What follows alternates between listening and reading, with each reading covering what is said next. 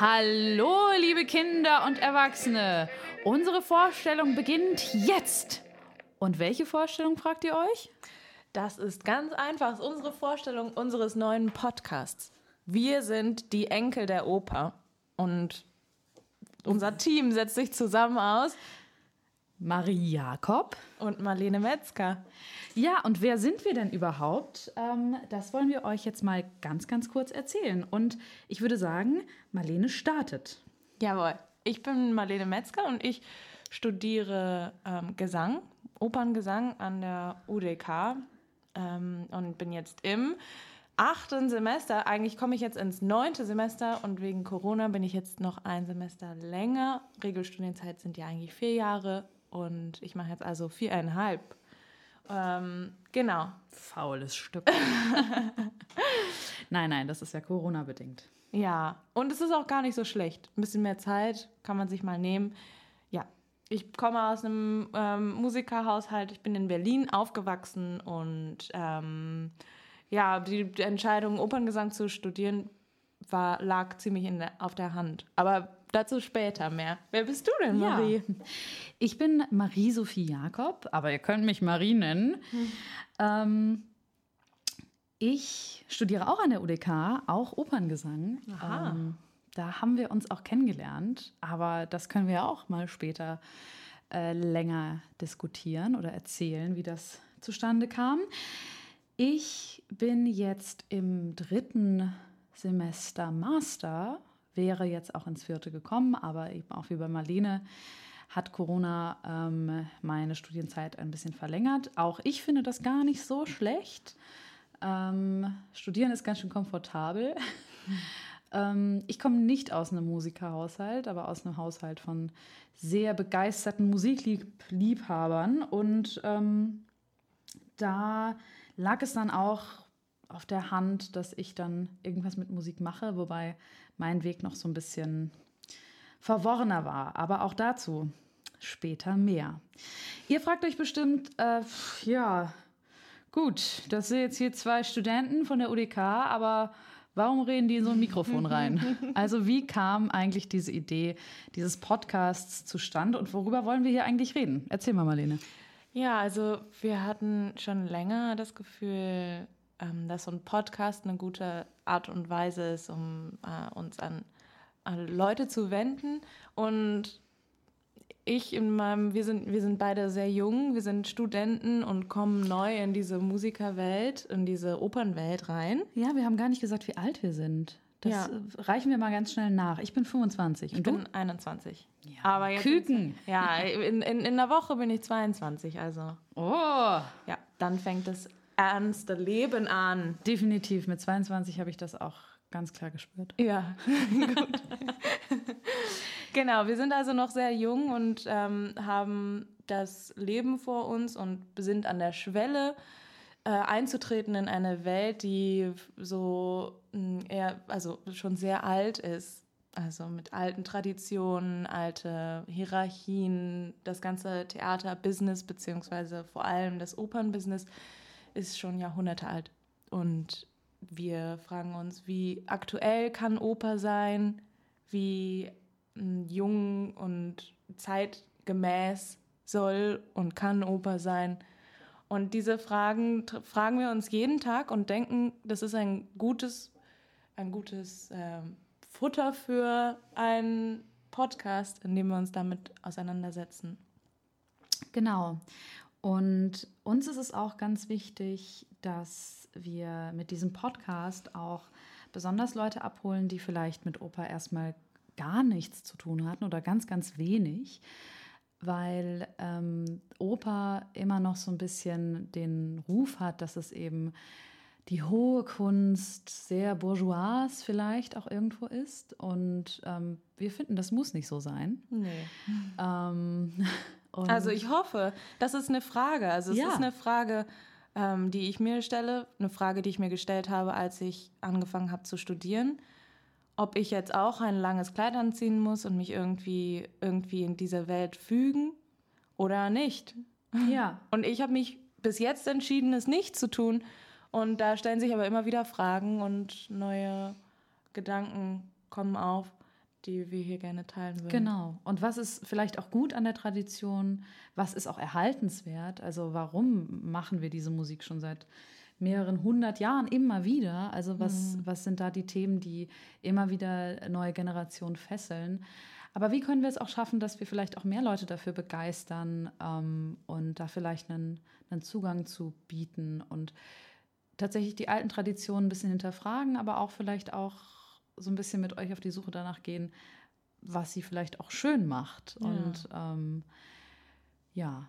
ja. genau. Also das wären jetzt so unsere Themen.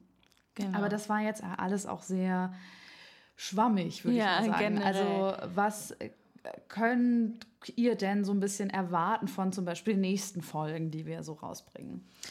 Also zum Beispiel jetzt, was uns alle natürlich angeht, ist Corona. Es ist ein mhm. Elefant im Raum.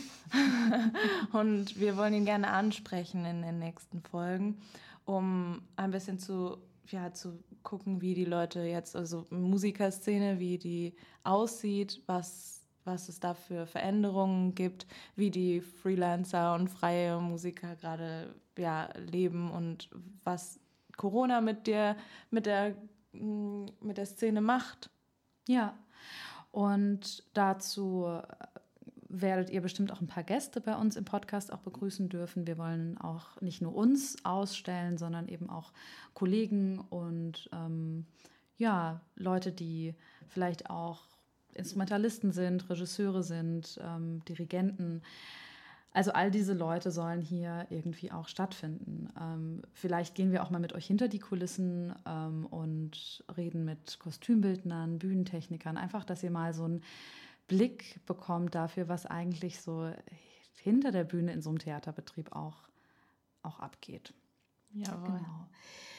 Wir wollen auch über zum Beispiel über Kinderopern sprechen oder über ja. Frauenrollen. Das äh, betrifft uns beide natürlich besonders und beschäftigt uns auch. Und da kommen wir dann eben ganz konkret zu der Frage, was sind schöne, geliebte Traditionen und was kann eigentlich heute auch mal weg. ja. Ist das Kunst oder kann das weg? Ja. Das sind so unsere Fragen, die wir uns da stellen. Genau. Außerdem haben wir uns jetzt schon überlegt, in diesem Podcast eine Kategorie einzuführen, nämlich One Minute, One Opera. Da werden wir versuchen, in einer Minute eine Oper vorzustellen, mit der wir uns danach dann auch natürlich ein bisschen mehr im Detail äh, auseinandersetzen. Aber bevor wir das machen, ist jetzt wirklich mal die große Frage, wie sind zwei junge, hippe, trendy Frauen zu so einem alten, verstaubten Ding wie Operngesang gekommen. Ja. Fang doch mal an, Marlene. Das ist eine gute, also es hat angefangen, als ich noch ein sehr trendiges, ähm, junges Baby war. Da war ich auf dem Arm von meinen Eltern, die beide sehr viel Musik gemacht haben. Meine Eltern haben beide Gesang studiert ähm, und mein Vater hat länger als Konzertsänger gearbeitet. Meine Mutter betreibt eine Kinderoper in Lübeck. Ähm, das ist also, ja, in der Familie bin ich damit aufgewachsen, habe das also klassische Musik mit der Muttermilch aufgesogen und ähm, fühle mich da sehr zu Hause, sehr heimelig. Äh, so war ich dann in Lübeck, da bin ich zwei Jahre lang gewesen in einem Kirchenchor, habe da angefangen so zu singen und mir war es eigentlich immer schon klar, dass ich gerne singen möchte, weil Singen so toll ist. Und äh, dann hat mir der Kirchenchor aber gar nicht gefallen. Und da kam es mir sehr gelegen, dass Wie kam wir, das, dass der dir nicht so gefallen hat? Da war irgendwie zu stieke. Das war ein bisschen, also irgendwie haben mir die Sachen, die wir da gesungen haben, nicht gefallen. Und der Chorleiter war auch irgendwie langweilig. Mhm. ja, aber ähm, ich, dann, da war ich nicht lange. Ich bin dann, aber so hat es angefangen. Und dann sind wir zurückgekommen nach Berlin. Und dann war ich in einer Kinderoper von der komischen Oper. In Pinocchio habe ich gesehen und hab, das hat mich nicht mehr losgelassen. Das war so brillant, wie diese, die Kinder haben da die Solorollen bestückt zum Teil. Kinder haben alle, alle haben auf der Bühne mitgemacht und volle vollem Kostüm und mit vollem Orchester auf der großen Bühne. Und ich dachte, das will ich auch. Ich muss das machen. Und da gab es so eine kleine Aufnahmeprüfung. Oh, wow. Ja, eine Aufnahmeprüfung, wo wir, ich habe ein Männlein steht im Walde gesungen. und ähm, dann mussten wir, um szenisches Talent und ein bisschen Widerspenstigkeit zu zeigen, der Chorleiterin, die uns da geprüft hat, die Zunge rausstrecken. Und für mich war das so ein Charme-Moment. Totaler Charme-Moment. Aber dazu muss ich sagen, du hast eine wirklich tolle Zunge zum Rausstrecken Ach, und zum Zeigen. Die ist, die ist wirklich eindrucksvoll. Ja, aber weil sie auch so lang ist, meine ja. Zunge, ist es dann auch immer wieder sehr mühsam, die wieder reinzuholen. Einzuklappen. Ja. Ja, also das war, ähm, aber ich habe dann bin da reingekommen. Super. Und so hat es angefangen. Und dann war ich in einem endlosen Kreis, in einem Sog und komme dann nicht mehr raus. und ich habe dann auch gedacht, im Kinderchor fängt es halt an. Und dann war ja ganz klar, der nächste Schritt, also im Kinder, der Kinderchor war aufgeteilt in kleiner Chor, mittlerer und großer. Und danach kommt man in, die, in, in den Hauschor. Das war mir ganz klar. Und dann habe ich gemerkt, ah, davor muss ich studieren. und dann habe ich das gemacht nach der Schule, angefangen zu studieren. Und jetzt bin ich hier. Und du? Ja, bei mir ähm, war es ein bisschen anders. Ich war ähm, in einem Haushalt, wie ich schon gesagt habe, von absoluten Nichtmusikern. Ähm, das stimmt nicht ganz. Also meine Oma, die ich nie wirklich kennengelernt habe, die war sehr, sehr gut am Klavier, eine gute Pianistin. Aber meine Eltern haben beide ähm, keine Instrumente gespielt und haben aber trotzdem, trotzdem leidenschaftlich gerne gesungen. So. ähm, der eine besser, der andere schlechter. ähm, und die waren aber unglaubliche Fans von jeglicher Form von Musik. Also natürlich viel Klassik, aber auch ähm, Jazz und Funk ähm, haben wir viel gehört.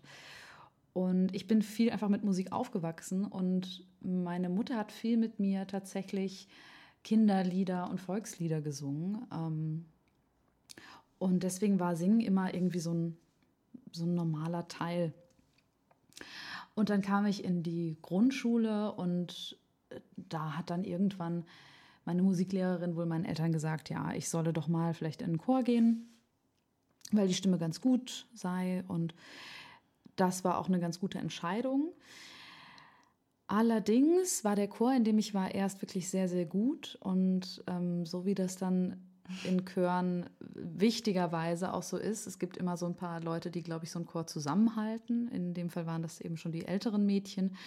Und da sind dann viele gegangen und äh, dann wurde der Chor tatsächlich immer schlechter. Und ich habe mich auch immer unwohler gefühlt. Das war auch nicht so eine schöne erste Erfahrung, ehrlich gesagt, auch mit Gesangslehrern, Chorleitern. Also das ja, war eigentlich nicht so ein idealer Start, weil nach der Zeit in dem Chor, da kann ich in einer späteren Folge, wenn euch das interessiert, auch mal drüber sprechen. Ich hatte tatsächlich danach massive Stimmprobleme, weil eben die Chorleiterin wirklich sehr, sehr schlecht auf uns aufgepasst hat.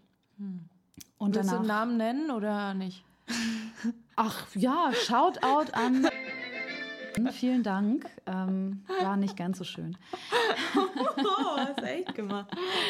Ja, äh, kann ja vielleicht noch rausschneiden. Mal schauen. Ja. Nein, aber ich muss dazu sagen, natürlich gab es da auch schöne Momente. Wir haben auch eine Amerikareise gemacht und ähm, ich habe da auch wirklich Freunde kennengelernt. Ich habe auch gute Erfahrungen gemacht, wie man mit Leuten umgeht, die nicht Freunde sind. Mhm. Äh,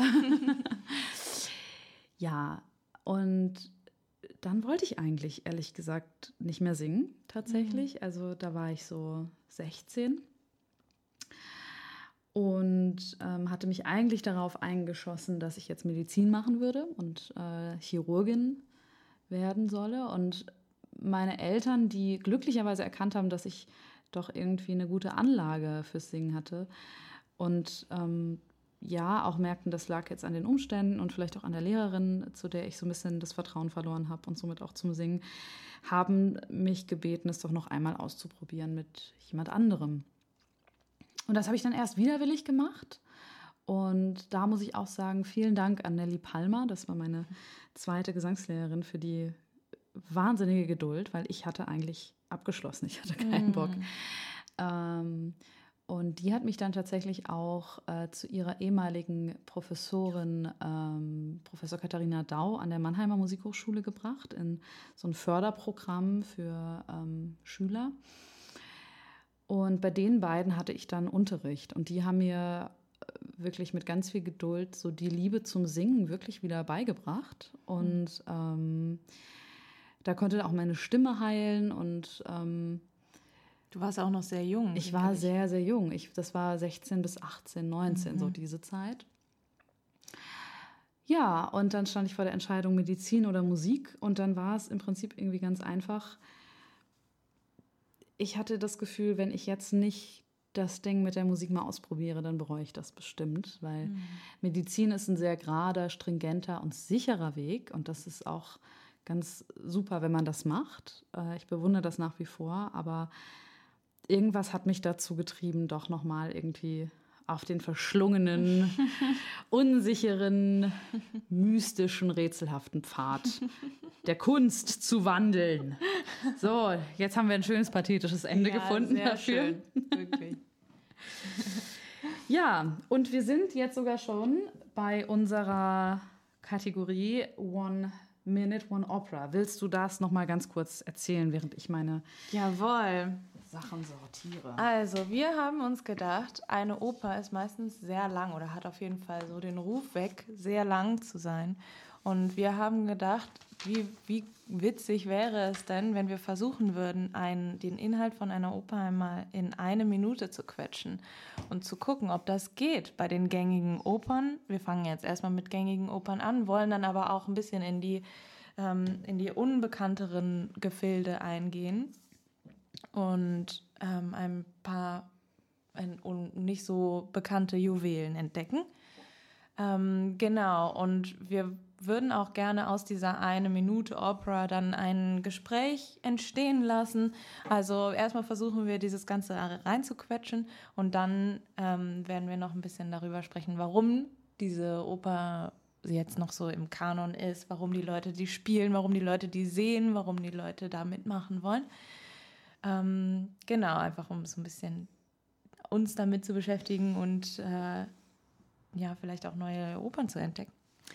Genau. Und weil wir ja tatsächlich auch besonders euch, die ihr noch nicht so viel mit Oper zu tun habt, abholen wollen, haben wir gedacht, wir nehmen einfach mal den größten Gassenhauer, den es gibt, ja.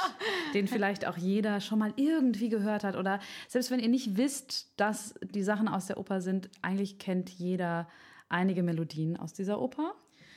Und zwar ist es die Zauberflöte. Aha. So, ich werde jetzt mal ähm, mich reinstürzen und versuchen. Marlene äh, wird jetzt die Zeit messen ja. und mal gucken, wie weit mhm. ich komme. So, ich bin bereit. Drei, zwei, eins, one minute. Okay, die Zauberflöte, eine Oper von Wolfgang Amadeus Mozart. Das Libretto, also der Text der Oper, ist von Emanuel Schikaneder. Sie dauert circa drei Stunden und würde, oh Gott, 1791 in Wien uraufgeführt. Was? Das war doch keine Minute. okay, unsere Uhr hat uns aber ganz schön in die Irre geführt. Okay, das fand ich ein bisschen unfair. Das war definitiv keine Minute. Nee. Ich würde sagen, wir probieren das einfach nochmal. ja. Was soll, wie soll ich hier tun? Was soll ich hier tun? So, wir haben jetzt eine Uhr gefunden, die uns genau eine Minute lang tickt. Und drei, zwei, eins. Die Zauberflöte. Eine Oper von Wolfgang Amadeus Mozart. Das Libretto, also der Text, ist von Emanuel Schikaneder. Sie dauert circa drei Stunden und wurde 1791 in Wien uraufgeführt. Aber kommen wir mal zur Handlung. Es gibt zwei sich gegenüberstehende Reiche, das der Königin der Nacht und das von Sarastro. Wir starten im Reich der Nacht mit dem schockverliebten Prinzen Tamino, der von der Königin der Nacht beauftragt wird, ihre entführte Tochter Pamina aus Sarastros Gewalt zu befreien. Auf seiner Mission wird er begleitet von Papageno, einem einfachen Vogelfänger. In Sarastros Reich angekommen, kann Papageno Pamina finden und befreien. Doch ihr Fluchtversuch misslingt durch Sarastros Ankunft. Tamino wird in dieser Situation gefangen genommen. Keiner der drei wird von Sarastro bestraft, aber Tamino und Papageno sollen sich einigen Prüfungen unterziehen, um zu testen, ob sie sich den Eingeweihten, also Sarastros engerem Kreis anschließen können. Während die Männer ihre Prüfung absolvieren, kommt die Königin der Nacht in den Palast und bedrängt ihre Tochter Sarastro zu töten, denn sie fühlt sich bestohlen, da Sarastro Well.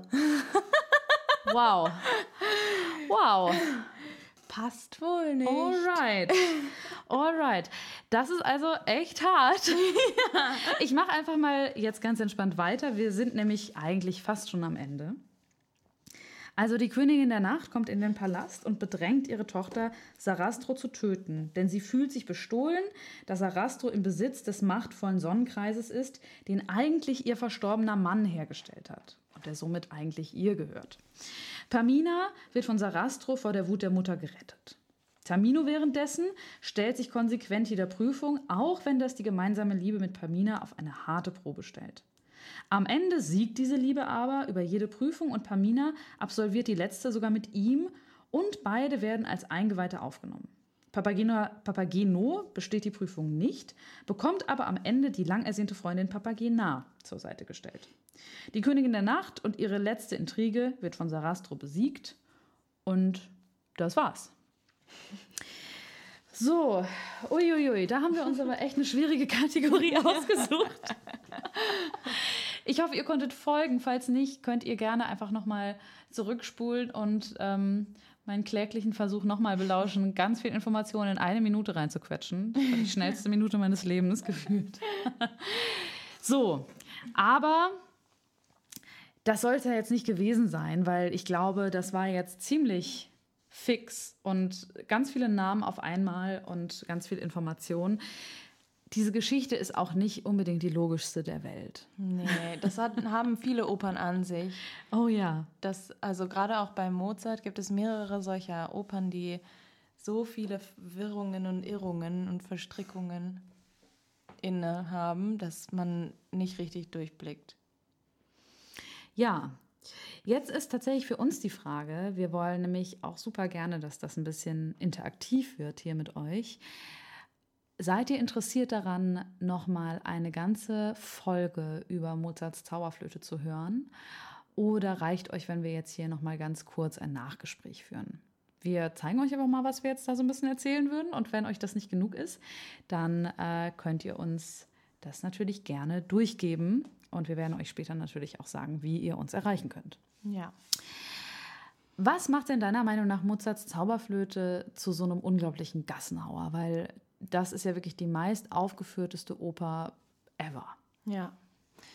Also ich glaube, dass es also einmal natürlich die Musik, die wirklich wunder, wunder, wunderschön ist, ähm, die sehr zu Herzen geht und sehr menschlich ist gerade auch in Charakter, so Charakterisierung.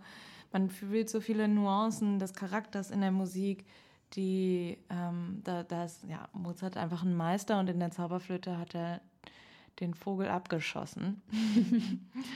ähm, und einmal ist es natürlich auf Deutsch, es ist gut verständlich, deswegen in Deutschland, ähm, aber es wird ja weltweit gespielt. Trotzdem muss man auch sagen, dass ähm, die Opernlandschaft in Deutschland sehr ausgeprägt ist. Ja. Und das heißt, die Statistiken ziemlich hoch schießen, wenn es in Deutschland viel gespielt wird, weil so die Opernhausdichte in Deutschland sehr hoch ist. Ja. Ähm, ja, das heißt, man kann es gut verstehen. Es gibt Texte. Es ist, glaube ich, gut ausbalanciert zwischen lustigem Charakter mit Papageno, der irgendwie so ein mhm. Parlando, so ein ähm, Komiker ist, eine komödiantische Seite hat, ähm, diesen Großmächten, die da aufeinandertreffen. ja. Das ist spannend. im Prinzip einfach so der kleine Mann eigentlich, so von der Straße, der irgendwie, dem man sich total verbunden fühlt. Ja. So im genau. Gegensatz vielleicht dann zu diesen. Dem Prinzen Tamino, der ja, ist auch schon ein bisschen weiter weg. Der ist so ein bisschen unnahbarer mhm. und ein bisschen ernster und ja. Ich glaube auch, es ist natürlich irgendwie so. Also ich habe die Zauberflöte, es war auch meine erste Oper, die ich je gesehen habe als mhm. Kind und nach wie vor trifft die mich irgendwie total weil sie mich tatsächlich irgendwie zurückversetzt in so ein Kindheitsgefühl. Vielleicht, weil ich sie als Kind gesehen habe, aber ich mhm. glaube auch, weil sie so eine Zauberwelt aufmacht, mhm, die ja. ganz viel in so Bildern funktioniert mhm. und äh, wo nicht alles logisch sein muss. Und ich glaube, das ist, ja, das, das macht es auch irgendwie so, so schön und bringt einen zum Staunen. Es ist einfach so eine, so eine Oper zum Staunen. Und ähm, ja, also die, natürlich diese ganz ikonische Arie der Königin der Nacht, die dann mhm. auf einmal von der armen Mutter, von der man denkt, sie ist eigentlich die, die ähm, Leidtragende. Leidtragende, die das Opfer auf einmal äh, fast so zur, zur großen Feindin wird, dieser Oper. Da gibt es auch tatsächlich sehr kontroverse Ansichten darüber. Ist sie denn tatsächlich die wirklich böse oder wer ist eigentlich, wer ist böse, wer ist gut, das, wenn man da einmal genauer drauf guckt, dann wird es ganz schön verwirrend. Mhm. Wie gesagt, wenn ihr wollt, dass wir das tun, dann ähm, machen wir das sehr, sehr gerne. Ja, da gibt es auch ein paar aktuelle Themen daran zu bereden.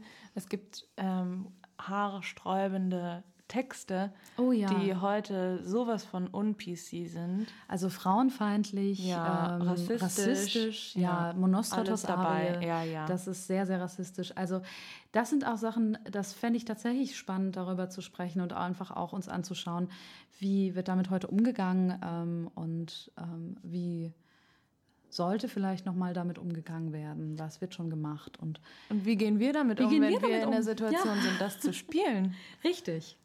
Genau, also da könnt ihr auch so ein bisschen ähm, was hören zu Rollenerarbeitung und wie umschifft man vielleicht Situationen oder ähm, Eigenschaften in einer Oper, die einem selber überhaupt nicht entsprechen oder die man überhaupt nicht als Privatperson unterstützen möchte. Ja. Genau, also wenn ihr daran interessiert seid, gebt uns gerne Bescheid. Das wäre im Prinzip jetzt auch schon unsere erste Folge. Jawohl. Und ähm, ich freue mich total, freu dass ihr zugeführt habt. Zugeführt? Zugeführt. Oh, also, dass wir es euch zugeführt haben ja, ja. und ihr zugehört habt. ja. Ähm, das war genau. ein Fest. Also die nächste Folge könnte eben Zauberflöte sein oder wir könnten ein bisschen über ähm, Corona und die Situation von jungen Künstlern sprechen. KünstlerInnen sprechen. Ähm, ja. ja, ich würde sagen, das war's. Wir sind ja, bei. Damit verabschieden wir uns ganz herzlich und wir freuen uns auf das nächste Mal. Ja. Eure Enkel der Oper. Tschüss, bis bald.